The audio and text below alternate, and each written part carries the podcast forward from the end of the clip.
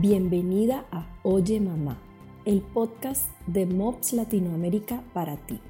Un espacio con anécdotas, historias y consejos que llenarán tu corazón y te darán herramientas prácticas para la crianza. Acompáñanos junto a muchas mamás de América Latina que quieren compartir sus aciertos y desaciertos y abrir su corazón contigo. Bienvenida.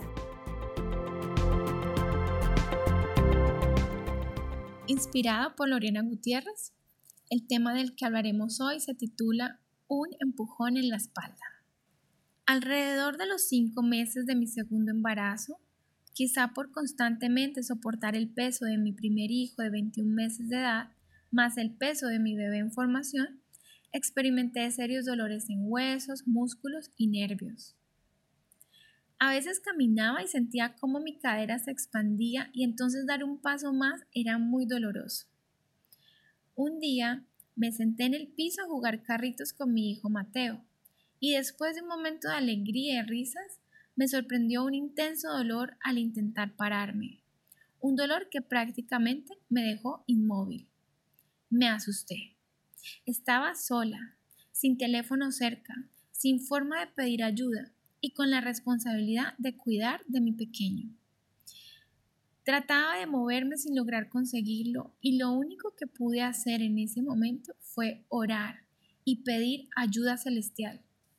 Como me preocupé, mi oración fue en voz alta y seguramente con tono alarmante. Sorprendentemente, la ayuda llegó al instante, solo que al estilo de Dios, una ayuda completamente inesperada y creativa. Mi hijo corrió hacia mí como entendiendo la urgencia y se puso de pie a mi espalda.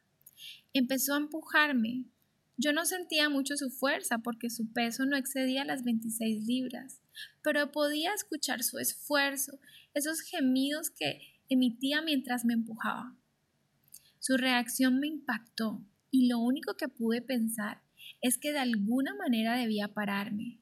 Tenía que encontrar la manera de ponerme en pie para honrar el gesto de Mateo. Y así fue. A los pocos minutos logré pararme y después de otros cuantos minutos caminé. No solamente sentí alegría al poder moverme, sino que me inundó una profunda alegría y agradecimiento hacia mi pequeño hijo.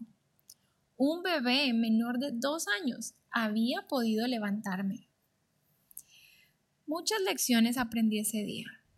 Dios provee de diversas maneras. Los hijos producen alegrías incomparables. Y una pequeña motivación puede cambiar drásticamente una situación.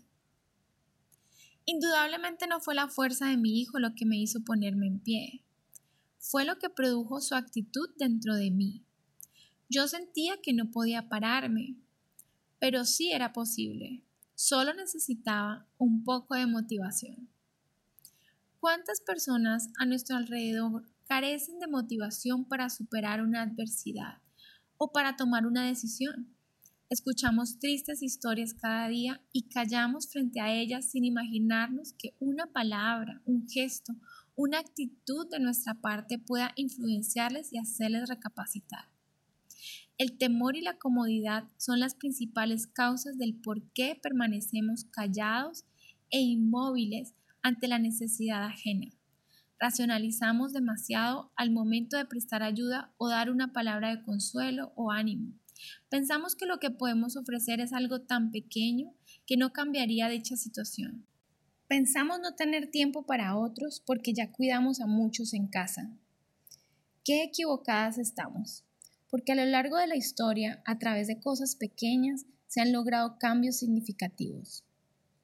¿Quién eres tú para saber si tu acto de bondad tendrá resultado o no? Si Dios quiere usar tu pequeñez, sin duda verás un gran resultado. No nos cansemos de hacer el bien, de ayudar, de bendecir, de motivar, de estar atentas a las necesidades de otros, de escucharlos. Empecemos en casa con nuestro esposo e hijos, pero no olvidemos que pasando la frontera de nuestro hogar hay un montón de personas que necesitan un empujón en la espalda. Anímales. Gálatas 6.2 dice, cuando tengan dificultades, ayúdense unos a otros Esa es la manera de obedecer la ley de Cristo. Gracias por estar con nosotras en este día. Ayúdanos a compartir este mensaje con otras mamás que necesitan escuchar palabras de aliento y esperanza. Espera nuestras próximas publicaciones. Queremos ser parte de tu viaje de mamá.